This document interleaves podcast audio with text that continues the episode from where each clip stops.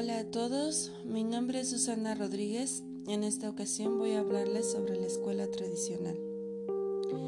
Recibe esta denominación la escuela creada durante el siglo XVIII en Europa, cuyas raíces se encuentran en las diferentes escuelas cristianas y su influencia en las escuelas grecolatinas.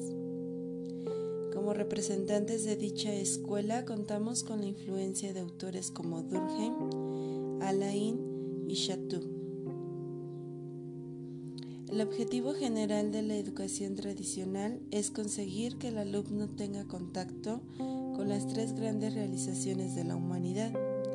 Estas son obras maestras de la literatura y del arte, razonamientos, y adquisiciones científicas como la geometría, astronomía, aritmética, entre otras.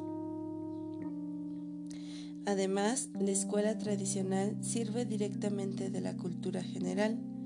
Por ello, su objetivo es formar al niño para el ambiente al que está llamado a vivir. El método empleado consiste en formar la inteligencia del alumno, su capacidad para resolver los problemas, sus posibilidades de esfuerzo y atención. Los conocimientos adquiridos deben favorecer el progreso global del niño, es decir, su personalidad y su capacidad de retención, memorización y disciplina. La escuela tradicional es además la escuela de los modelos morales, debido a que permite reintegrar aspectos religiosos. Valores como el respeto, humildad y culto son integrados con lo escolar para crear una atmósfera de desarrollo y avivar la alegría de aprender en el alumno. Este modelo educativo prioriza la retórica, la gramática, la literatura, entre otras técnicas de enseñanza, pero maximiza el estudio de la literatura y los clásicos, pues estas obras se vuelven el medio para que el alumno se construya.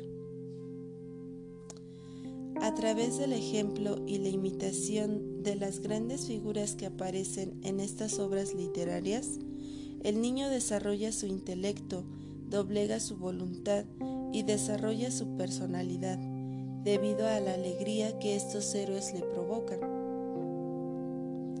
El papel del docente es simplificar la información al alumno acorde a su capacidad, además de guiarlo y corregirlo durante su aprendizaje.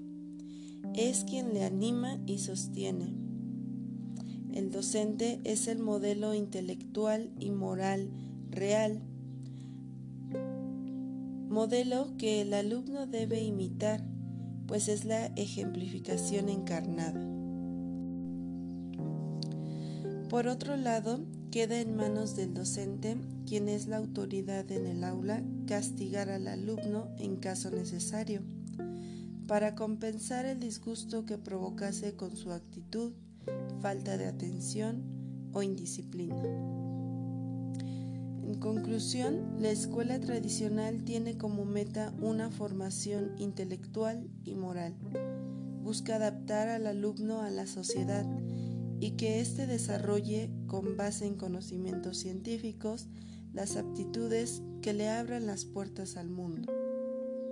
La atención está sobre el docente, quien es guía, modelo y autoridad dentro y fuera del aula papel del alumno es pasivo, sin embargo se le exige aprender, memorizar, mantener una disciplina y acatar las órdenes. Las técnicas de aprendizaje más recurrentes son la oratoria, la memorización y el estudio de los clásicos literarios, las cuales permiten un mejor entendimiento de aquellos conocimientos necesarios para el desarrollo del alumno.